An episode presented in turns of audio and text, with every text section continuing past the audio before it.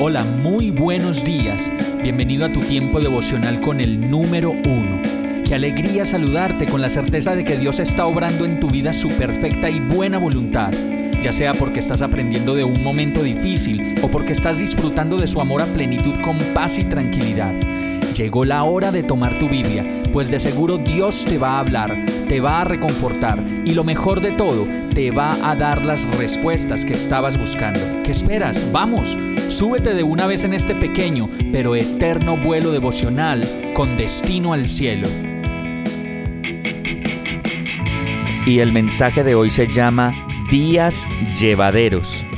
Hebreos 12, 8 dice, si a ustedes se les deja sin la disciplina que todos reciben, entonces son bastardos y no hijos legítimos.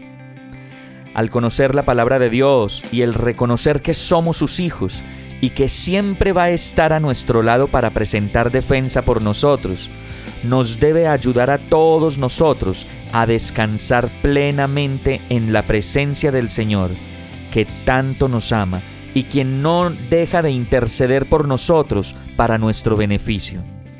Aún así, con esa conciencia que tenemos de Dios y de su misericordia, creo que nos quejamos demasiado y no nos damos cuenta de que en realidad no hemos sufrido tanto como para levantar tanta queja que levantamos a diario. Hebreos 12:4 dice, en la lucha que ustedes libran contra el pecado, todavía no han tenido que resistir hasta derramar sangre. Y nosotros no tuvimos que derramar sangre como Jesús lo hizo para perdonar nuestros pecados y darnos una vida en abundancia y aún así nos quejamos por la disciplina que la vida misma nos pone a experimentar por causa de nuestra rebeldía y a veces por causa de todas las cosas que hacemos mal. Nos distanciamos de Dios y entonces sufrimos. Hebreos 12, 5, 7, 12 y 13 dice, y ya han olvidado por completo las palabras de aliento que como a hijos se les dirige, Hijo mío, no tomes a la ligera la disciplina del Señor, ni te desanimes cuando te reprenda. Lo que soportan es para su disciplina, pues Dios los está tratando como a hijos. ¿Qué hijo hay a quien el Padre no disciplina? Por tanto, renueven las fuerzas de sus manos cansadas y de sus rodillas debilitadas. Hagan sendas derechas para sus pies, para que la pierna coja no se disloque, sino que se sane.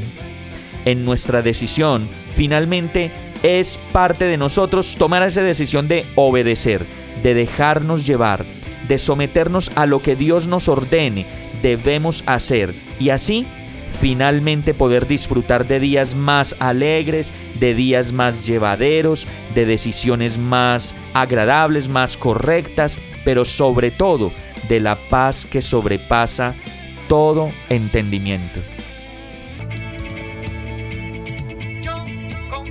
Hemos llegado al final de este tiempo con el número uno no te detengas, sigue meditando durante todo tu día en Dios, descansa en Él, suelta los remos y déjate llevar por el viento suave y apacible de su Santo Espíritu.